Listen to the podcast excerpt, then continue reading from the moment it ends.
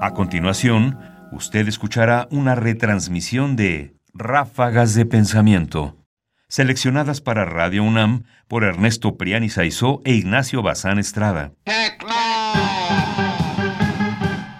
Sobre la tecnología.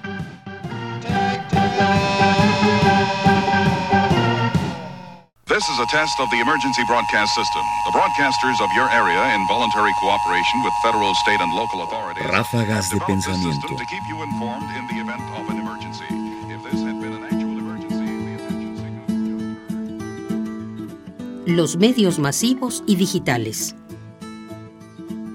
Con un mínimo equipo se puede hacer lo mismo a una escala menor.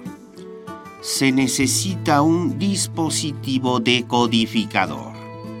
TV, radio, dos cámaras de video, una estación de radio aficionados y un simple estudio fotográfico con unos pocos actores y objetos de utilería.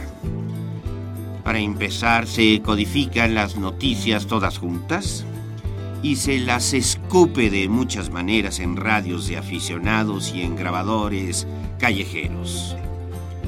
Se construyen falsos programas de noticias con cámaras de video.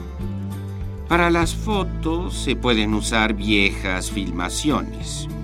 Ciudad de México servirá para un disturbio en Saigón. Para Chile se puede usar fotos de Londonderry. Nadie conoce la diferencia. Incendios, terremotos, accidentes de avión pueden ser cambiados de lugar. Por ejemplo, aquí tenemos un accidente de avión en Toronto. 108 muertos. Así que movemos la foto del accidente de avión de Barcelona a Toronto y el de Toronto a Barcelona. Y se codifican las noticias fabricadas con programas de noticias reales. William S. Burroughs, La Revolución Electrónica, Ensayos, 1970-1976.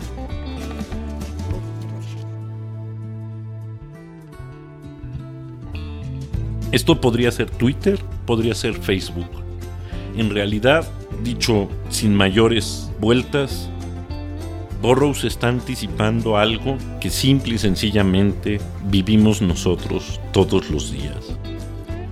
No necesitamos ni tomar ejemplos de cómo la información se utiliza de un lado para otro sin importar su verdad para hacer aparentar otras cosas.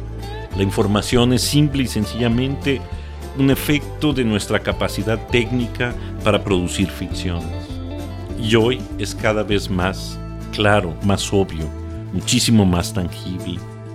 Sobre todo porque además esta idea de usar fotos viejas que hagan pasar la Ciudad de México por Saigón, lo acabamos de ver en el caso de Venezuela. Lo que implica necesariamente que ya entonces estaba planteando y que Burroughs se había dado cuenta de lo que sería el futuro, que con algunos recursos tecnológicos se podría construir toda la información. Sofía. Sofía.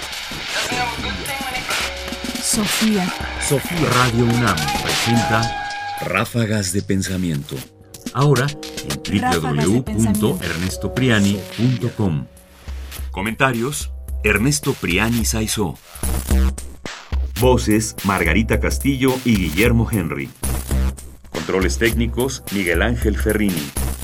Producción Ignacio Bazán Estrada. Sofía. Sofía. Sofía. Sofía.